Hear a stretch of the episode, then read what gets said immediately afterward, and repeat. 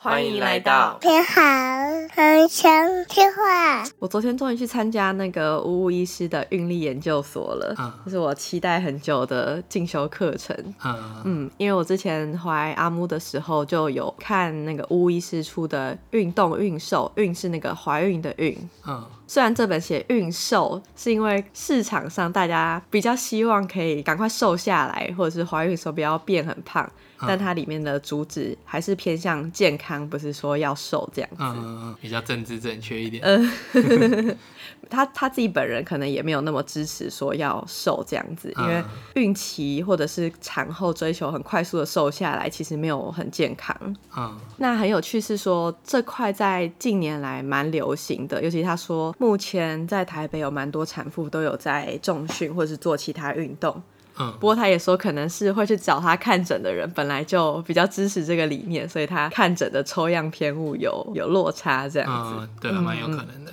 对，因为孕妇运动这一块，大家还是相对保守。我觉得跟那个胚胎的淘汰率有关，可能大部分没有生过的人都不知道，目前就即使到现在二零二四年了，嗯，前三个月都可能还是有十五趴到二十趴的胚胎是会。自动淘汰的，就是你很难说是什么原因，就，就是会流产啊。嗯，会流产，嗯，就可能只是它的一些基因发展的不好，或什么原因，就是它就会自己流产。因为这个流产对大家来说都是一个不好的结果，嗯，所以大家很容易去归咎于一个特定的原因。嗯，那很多产妇也会觉得是自己的问题，例如自己吃了什么特别的食物啊，拿了什么，嗯，这也导致说那些没有很科学的一些规范，例如孕妇提重物啊，或者是吃了有补的东西，这样子的迷思很难去破解。嗯嗯，就是有点抓战犯的，没什么人敢去承担这个被指责的后果了。对，然后其实很专业的人士，像是医生，大部分也不想要承担这个后果，嗯，所以他们都也偏向保守。有些医生就说：“那你前三个月就先不要运动，先休息这样子。嗯”那以前我是觉得说没关系，就是如果躺着也没什么风险的话，那他心理压力很大，就让他休息好了。嗯。但我昨天就得到一个新的资讯，就是胎盘是四个月左右就长好了，嗯、所以它长得怎么样，就是四个月以前可以决定。嗯、那有一种蛮常见的妊娠疾病叫做子癫痫，就是它的血管偏窄这样子。嗯、所以如果你前三个月血管偏窄就是。那个胎盘上面的血管偏窄，那这样孕妇要输送一些养分啊，那些给胎儿的时候，就会有那个血压的问题。嗯嗯，那这个主要的解决方法是运动，但是它四个月就长好了，那你前三个月都不运动，就会造成说它大部分长的时间你是没有在运动，所以是没办法有改善的。嗯，所以我的认知里面，不运动，尤其在早期不运动，就变成从。无害到变成现在是有问题的，嗯嗯嗯，所以我觉得就是有获得蛮多新知的。嗯，那我还要想到一个是跟我们之前提过，说你自己设定自己是什么样的人，你确实就有可能慢慢发展成那个状况。嗯，那整个社会大部分是觉得孕妇是脆弱的，嗯，就例如你看到一个孕妇提东西，你就赶快过去帮她，并不是说这个协助不好，而是在很多你生活层面里面，你觉得她做不到。嗯、那其实很多孕妇也会因为外界的这些人给她这样子的反应，她自己也开始觉得自己的能力变弱了，就开始弱化自己。嗯，那她就可能越加的不动，或者是越加的在没有疾病的状况下卧床。嗯，那这样的结果其实是她的肌力不断的流失，然后因为躺着，你的循环不好，所以你的一些复原能力什么都会退化，然后你的筋膜更紧绷。嗯，结果等到你生完的那一刻，你就突然多出一个要。花比一般人更多力气照顾的生物了，嗯，嗯，而且而且或者是比方说，为了避免运动，所以反而一直坐着，然后肌力退化，然后又因为肚子变得很大，所以你就一直弯腰驼背，嗯，然后就开始腰酸背痛，对，就觉得这都是怀孕害的，但其实是不运动害的。其实现在还是有一个很大的问题，是因为大家不知道产后会酸痛啊，或者肚子凸出来掉发那些的科学原因，所以大家倾向把这一切。推给说月子没做好，尤其是老一辈会特别这样子跟你说，就是说你没做好啊，导致你现在肚子缩不回去啊，然后腰酸背痛。那他们的做法就是食补，当然营养充足很重要，但是跟肌力那些的关系就不是那么的直接，所以几乎没关系了。对对对，那很多人还会给的建议是再生一个，然后再做一次月子，把它做好补回来，嗯，就真的只会更惨呐、啊，嗯，就你要负担的东西更多。从激励的角度来说，就是逻辑很奇怪，嗯嗯，但这个逻辑奇怪，但却非常多的人是信奉这个原则的，嗯，就即使现在已经蛮多这方面的科学证据，但是因为产妇这个东西就是大家尽量不碰的领域。所以你要前面不做事，然后产后才叫她开始运动，也是更加困难的。因为你前面怀孕的过程就是肚子不断撑大，把你的核心肌群向外撑。那当你卸货之后，它就像气球消气，嗯，所以就会变得很无力，很难，你很难去处理，很难感受到怎样才可以收紧你的核心肌群，嗯，所以这时候要运动是相对蛮困难的，必须从很初阶的运动方式开始，嗯嗯，所以还是产前开始是。比较好的，因为你产后也比较容易找回那个处理的感觉。嗯，嗯，就是一直让它维持在一个程度的功能上了。对对对，嗯，这有点像是那个，当你长期有在训练的时候，你其实可以透过觉察的方式去了解，说你现在是不是用对的肌群在处理，嗯，你的身体是否是在一个正确的排列。因为你怀孕的时候重量都是在前侧嘛，嗯，所以其实你很容易是整个肚子往前。胸是有点往后，然后你的颈椎又往前，变成很 S 曲线的。那当重量突然消失之后，其实你的那些软组织很难瞬间自己归位，嗯，所以要透过你自己的感知，找出那个中立的状态，然后慢慢的让它回到正确的位置，这样子，嗯嗯嗯，就是一个重心不断的转变。然后这个我觉得并不是一件很容易的事情。嗯，那。讲到前面这段说，例如像是月子，然后还有产后的恢复的难度，就让我想到月子中心。嗯，因为现在大部分的女生，尤其是年轻一辈的，嗯，大部分都会选择在月子中心做满一个月这样子。嗯，就是算是大家认为说这是一个产后对妈妈最好的照顾。嗯，其实它真的非常昂贵，大家还是蛮舍得花这个钱的。嗯。你自己觉得呢？科普一下，就是大概平均，也不是说平均啊，普遍来说，应该住月子中心一天的费用大概就是一万块，嗯，可以这样想。对，嗯，所以住一个月就是三十万。嗯，我自己觉得，我自己觉得没有什么必要花这个钱呐，因为基本上除了小孩可以放到婴儿室之外，剩下的体验肯定就是比你把那个钱拿去住饭店还要差上不少。嗯，我自己也觉得最大的差异应该是在。婴儿照顾的部分，嗯，但如果你是单看婴儿照顾的部分，其实有很多方案，例如说有没有家人的协助，然后有没有托婴单位或保姆、月嫂这方面的协助，就变成你有很多的选择，嗯，因为撇除掉婴儿的部分，那月子中心主要就是休息跟吃，嗯，那休息的部分我们刚刚已经说过，其实你一直躺着对你的修复是没有很好的，嗯，那你。三十天都关在里面，其实你你的生活是很静态的，嗯，所以其实对于修复并不一定那么好，嗯。那另一方面也是运动的话，有些月子中心会有运动，那我就觉得还不错。但是疫情后其实很多是取消的，嗯。那这个状态就是你在里面的休息是做一些很静态的活动，嗯。那它的修复度不一定那么好。那再讲到饮食的部分，其实现在也没有说一定要进补什么东西，但主要就是要营养很均衡。那我觉得这比较取决的是你对饮食到底有没有基本的营养概念，就例如说你要吃多少的蛋白质，你要吃多少的五谷啊，然后油脂类。那你是不是一定要喝鱼汤或者是那种大骨汤来获取蛋白质呢？其实不一定。举例来说，蛮多孕妇和产妇都会喝低基精，那它一包的蛋白质大概是六克左右，一百 ml 六克，但其实吃一颗水煮蛋也差不多是。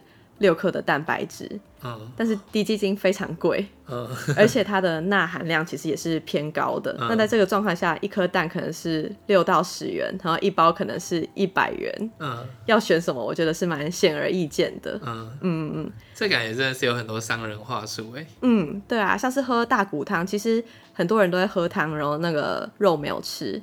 但其实蛋白质都还是在肉上面。呃，它可能是要补钙质吧？对，但是补钙质也有很多其他的补法，就不一定是要一直喝那些汤。嗯嗯，就是我觉得不需要非常学术领域，就是基本的营养观念，其实就可以自己备餐或者是买东西，然后吃的很，因为你不可能说那一个月吃月子餐，然后你回家后就乱吃。嗯，我觉得这对身体一定是长期下来没有好的结果。嗯嗯。所以最重要的还是掌握营养学的基本知识。就其实日常中跟坐月子需要的，不管是训练啊，或者是饮食，其实都没有差太多。嗯，我觉得很多人就是那个月希望非常轻松，就是享受到极致这样子。嗯，所以他们会在出月中回家后非常痛苦。嗯，我自己想到一种不错的类比，就是其实生小孩有点像是一种。受了一种伤，嗯，不管是你在这种长期的奇怪姿势，或者是被动刀来说，刚、嗯、生产完的孕妇的状态都跟一个受了伤的人有点像。比方说，可能被车撞，然后脚骨折，对的人有点像。那这种人当然他应该要有必要的修复，就是避免对他的伤口造成二次的刺激。嗯，但同时你不会叫一个。脚骨折的人，接下来一年都躺在床上，或者说半年能躺则躺，嗯，一定是在你的医生评估可以开始接受训练的时候，就要开始做一些复健，嗯，你才会好得快，嗯嗯。所以如果都不做复健，然后躺在那边过得甚至比原本还要更废人的话，应该可以想象这样子的身体机能一定是退化的。对，而且最麻烦的部分就在于没有卫教这方面的知识。但是有很多商业的一些小伎俩趁机溜进来了。嗯、举例来说，刚刚前面说你的核心肌群被撑大嘛，嗯、所以你肚子一定是非常松，然后这样垂垂的。嗯，那它要它需要时间去修复，它自己组织会慢慢缩回来。那也可以透过运动慢慢的修复。当然有些情况是不可逆的，像是如果你的腹直肌分裂的话，嗯、那是需要外科手术去缝合。嗯。但是很多人会说，哦，你要肚子缩起来，你就是要绑肚子。很多传统的月嫂啊、月子中心，甚至也会有一些塑塑身衣的广告。嗯嗯，那我其实今年还有看到一个网红，他请的月嫂是有帮他绑肚子的。嗯、那我以前只是觉得绑肚子就是明显没用，这种外力的束缚是没有用的。嗯嗯、但是昨天上课我们就还有特别提到说。你这样去绑一个组织，其实是让他的血流更不顺畅。嗯，那他血液循环不好的时候，他的修复就是更慢的。嗯，所以它不但没好处，它还会影响更多。嗯嗯嗯，所以我就觉得啊，这些东西真的是不要再一直进来骚扰孕产妇了。呃，那这样巫医师自己身为妇产科医院，然后嗯，妇产科医院应该都有附属月子中心嘛？对，他讲这个是不是有一点离经叛道啊？嗯，但因为它在核心嘛，我之前有看过核心的月子餐，嗯，其实我觉得比起一些传统的来说，它没有那么像月子餐了，嗯，它比较在乎好吃 或美观吗，嗯，但我同时就有看到一些产妇说，哎，这个是坐月子可以吃的东西吗？嗯，你怎么可以给产妇吃炸物，嗯之类的？所以我觉得他们可能也有一些为难啦，就是整个社会的思维还是偏守旧、保守，可能缺乏一些比较科学的知识。就是他们有想要把它导正，但是反正市场有需求，嗯、那就继续赚你的钱啦。对，这就是一个愿打一个愿挨啦。嗯嗯，因为像很多像那种产后帮你绑肚子啊，或者是去按摩肚子的这些生意，就还是非常多。嗯，但是。最重要的还是运动，但偏偏呢，很多产妇生完想要瘦，他们看到的样本是一些艺人，像什么小 S 生三胎，身材还是超辣，或者是隋棠生完之后狂瘦什么三十公斤，那还要胖很多哎。对啊，我那时候看到也想说，那他也真胖着很多哎。但是他们看到这个样本就是，哇，他这样子快速瘦，那你去搜寻一些核心的训练。你就会看到一些专练表层腹直肌的，例如仰卧起坐啊，或者是一些很动态的核心运动。但其实这些东西都会加剧他们腹直肌分离的可能性。在已经生完的情况下，对，所以其实是一个非常，因为你要练稳定，其实是比较深层的肌肉。那你一些肌肉的拉伸，你都是在拉伸核心肌群表层的腹直肌，很动态的动作都是针对腹直肌的。那今天在你的腹直肌很脆弱的状况下，你一直去拉伸它，是会加剧它的分离的，这是有医学的根据。嗯，所以其实他们去做一些很流行的核心运动是会更严重的。嗯嗯嗯嗯，对啊，所以就是先是吃的部分受影响，然后修复也受影响，然后想要运动可能又做错，导致更严重的问题。嗯嗯嗯。我觉得这是一大困境，啊嗯。对啊，这比等于是比一般的健身课还要在更专业的范围。嗯嗯嗯。所以上完之后就觉得，呃，除了之后如果还有要生产的话，会自己想说再实做一次，因为我觉得这堂课很难说教了你就懂。因为我昨天在听的时候就觉得这些部分我听可以理解，但在座的教练真的能理解吗？因为很多是比较心理层面的事情，嗯，像是。产后你很难想象母婴不能分离的那种焦虑，嗯，像是我生产完，因为我有产褥热，就是我发烧了，嗯，所以那时候 COVID 的关系，我就被隔离，我是七天不能去哺乳。那生完第二天开学回家后，我在病房里面洗澡，然后一边洗澡我就看到我的肚子，我就想说。里面已经没有小孩了，然后我就觉得他们为什么要夺走我的小孩？他们为什么要让我们分离？这样我就哭得很伤心。嗯，然后我跟你讲，你是觉得我怎么也太夸张了？还 没有啊，没有啊，我哪会这样？可以理解啊。对，但是就是真的会处于这种动物生了一个小孩后，他会非常极度的保护他，觉得两者不能分离。嗯，所以。这时候，这些特殊的心理状况，可能是一个没有经验的外人比较难以理解的。嗯嗯，我觉得不错。就是我们昨天课程也有很大一部分是讲到心理的部分。嗯，不过要能理解，可能就需要更多跟客户的关系经营。嗯，很有趣是昨天有另一个人是新手爸爸，那他本身是心理师。哦，那他跟他的太太都练得很好，因为他说他们平常就有在深蹲、硬举。他老婆都破百这样子，嗯，结果他在他孕期可能三四个月的时候，他们两个决定要一起去学举重，嗯，那教练就说他只教爸爸，希望妈妈先不要学，嗯，那他太太，因为你可以知道练到破百人是有相当强的肌力，嗯，所以他被这样拒绝其实是很很伤心的，嗯，因为这些动作其实都还是可以用退阶或者是比较轻重量开始训练，嗯。这等于是他的这个机会直接被被剥夺了，哦，对啊，所以他那时候是非常难过，然后这件事也让他耿耿于怀。哦、嗯嗯，那我昨天其实也有发现说，自由重量其实对孕妇来说是比较好的，因为我以前自己怀孕的时候，有时候会有一点点担心，嗯，我会想说去做器械式的相对安全，嗯，虽然我自己是一个崇尚自由重量的人，还是会有一种就是害怕的心理，嗯。那我们昨天在教的时候是说，当然我本来就知道说你练自由重量可以练到更多的核心，嗯、但还有一块很重要是你的骨盆底肌，嗯，因为非常多女性都有产后漏尿的问题，嗯，而且常常是就是一去不复返，因为老化也会造成这样的影响，嗯，对。那你在练你的骨盆底肌的时候，就等于那块肌肉更有力，所以就更不会产生漏尿的问题，嗯嗯，那这就是。自由重量才有办法达成的，因为像是你蹲的时候，你蹲下去嘛，起来那就是一个拉伸。嗯嗯嗯，所以之后我可能也会鼓励其他人是以这样的方式训练，就是以各种退阶或更保护的方式去做。嗯嗯，那以上就是我的大致的心得。那除了我之后可能会应用在自己身上之外呢，我也希望能够推广这个知识。因为我觉得真的蛮重要的，嗯，嗯，所以如果有人有需求的话，也可以来跟我讨论讨论，嗯。嗯，好。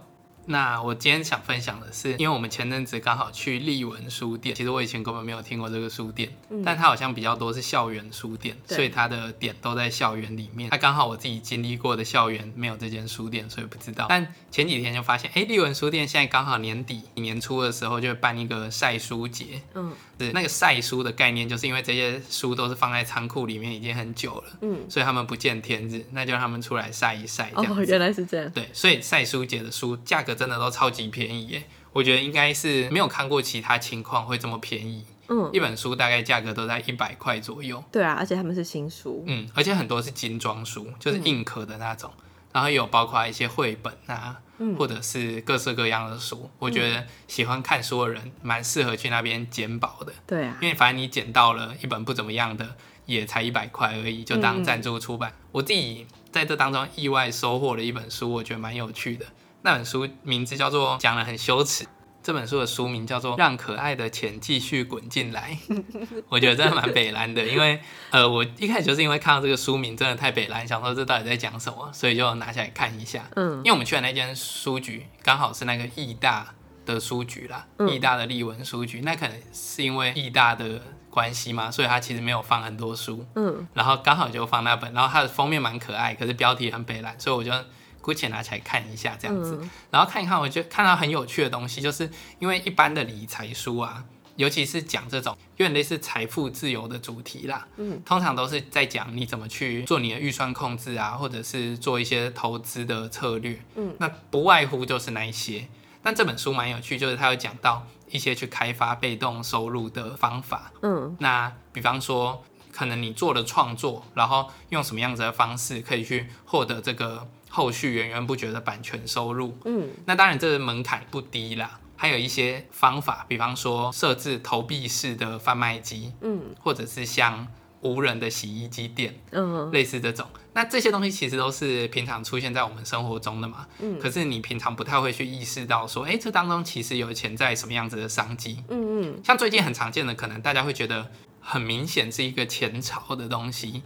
可能是夹娃娃机，因为夹娃娃机你也不需要有人雇，嗯、你只要去补货什么的就好。嗯，但除了这个之外，一时之间，哎，真不会想到什么东西，感觉有很多的机会，嗯，或者有很多的红利。嗯，那这本书里面就有稍微提到一些，比方说饮料贩卖机好了，嗯、我们可能就想说啊，这只不过是一个十元、二十元的生意，嗯，这样子慢慢赚，要赚到什么时候？对，但它里面就有去做一个简单的算术，嗯。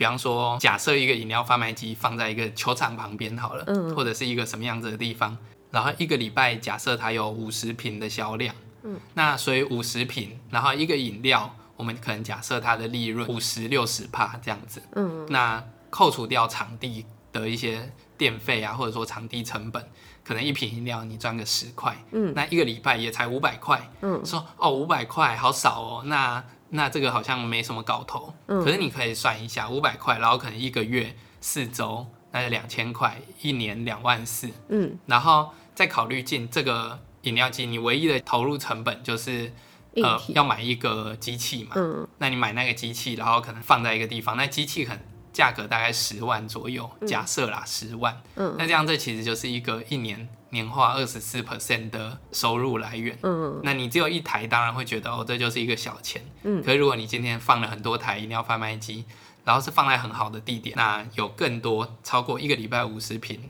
的收入的流量，嗯。那像这样子的商业模式就是非常可行，对，而且是真的很低成本，就是要去维持，你只要去补货就好，嗯，可能就像是包租公出去收租一样，嗯。哼，那、啊、如果你真的觉得很麻烦，你就请一个人专门来帮忙补货，嗯，那这本书就会讲一些类似这样子的概念啊，所以我就觉得很有趣，因为你很少会看到理财书讲这种东西。就是小小的，但是他们也都是一个个小商机这样。它有小有大啦，比方说它里面也有讲到一些那种美国的超级包租公。嗯，可是我觉得美国的当包租公的条件跟在台湾不太一样，因为美国的尤其是一些非都市地区，它的房价其实蛮低的。嗯，可能一两百平的房子才可能两三百万而已。嗯，台币。那可是这个两三百万台币的房子的月租金可能可以租个两三万。嗯，那两三万两三百万。这个比例在台湾是不可能的，因为可能台湾会多一个零吧，就是两千万的房子，然后月租金可能三万块，嗯，类似这样子的关系，有可能。所以这种条件它可能在台湾就没有那么的可行呐，嗯，但它里面就会提到一些或大或小的模式，然后它会用一个有趣的原则，叫做 SCREAM 的原则，去评估这个商业模式它的扩张性啊、市场性啊。需要投入多少维护的成本啊，等等等的面向，嗯、去评估这个 idea 是不是一个可以帮助你达到财富自由的被动收入来源，这样子，蛮、哦、有趣的。对，但也不是真的很多点子啦。嗯，绝大多数的部分都还是在讲一些蛮常见的投资观念。但当然，如果你原本对投资一无所知的话，我觉得也可以了解一下。嗯嗯，算是还蛮有趣的入门书。嗯，看这个确实心理门槛会比那种你看封面就知道是一个很硬的理财书的那种来得好入手。嗯，但我觉得买这个书可能你需要搭配一个书套。不然在外面看的话，真的会有一种好像这个人很 很很想赚钱、很想财富自由的感觉。然后他这本书里面有一一个章节，他其实很小，他稍微也提到，就是他说会追求财富自由，其实为的不是想要什么都不用做，嗯，而是你可以有更多的时间去做自己喜欢的事情。所以我觉得其实也不是所有人都需要财富自由了。嗯，比方说，如果你原本在做的事情你就已经很喜欢，然后这个东西它持续而且低风险，嗯，然后也可以带给你满足生活所需的收入的话，那当然这件事情就可以一直做下去。嗯，只是。因为不是每个产业都这样，有的产业可能波动性比较大，或者是没有办法预期这个工作的生涯寿命会多长。嗯，所以当然你有一个有点像是 backup 的收入来源的话，那当然就是心态上会觉得更稳定。嗯，确实。然后，那到底你想要做什么事情呢？他书里也有提出几个蛮有趣的问题，跟我以前有想过的一个问题蛮像。我以前想过一个问题是说，如果你有十亿的话，你要做什么？嗯，你也问过我。对对，这是我大一、大二的时候给自己的一个灵魂拷问，这样子。嗯、那那时候觉得这个问题很好，就是因为当你有这么多钱的时候，你肯定不会是还想要继续做现在在做的这个工作，也不是说肯定不会啦。因为如果你会说好，那我就辞职，那代表你现在做这个工作并不是你真的喜欢的工作，嗯，你只是为了钱在做这件事情。对，那你会去做什么事呢？如果你今天有十亿的话，你会去做什么事呢？这个问题它。的答案就会是你心中真正想做的。嗯，那这个书的作者他还延伸了另外两个问题，我觉得蛮有趣的，就是不同的想法啦，去切入同一个问题。一个是如果钱不存在这个世界上的话，那你会把时间花在什么事上面呢？哇，好难想哦，因为就是现在已经是一个什么东西都用钱来衡量的事。对对对，对对对。然后另一个问题是，如果你只剩一年的寿命，你会做些什么？哦，这就这个问题也蛮对，这也蛮常见的问题。但其实他要去回应的都是最核心的，就是，哎，那你真正想做的是什么？嗯，我觉得这个问题真的蛮难的，我自己也还没有认为我已经有一个答案。嗯，我到目前也没有一个很明确的答案。我觉得也蛮值得大家一起想想看的啦。嗯嗯，好，那这一集就是这样子，短小精悍。嗯，然后 因为接下来我们要出国了，所以可能会少一集。本来也就没有固定更新啦。嗯，如果有什么其他想法的话，也欢迎点击资讯栏，然后可以匿名留言给我们。嗯嗯，好，那就这样喽。嗯，拜拜，拜拜。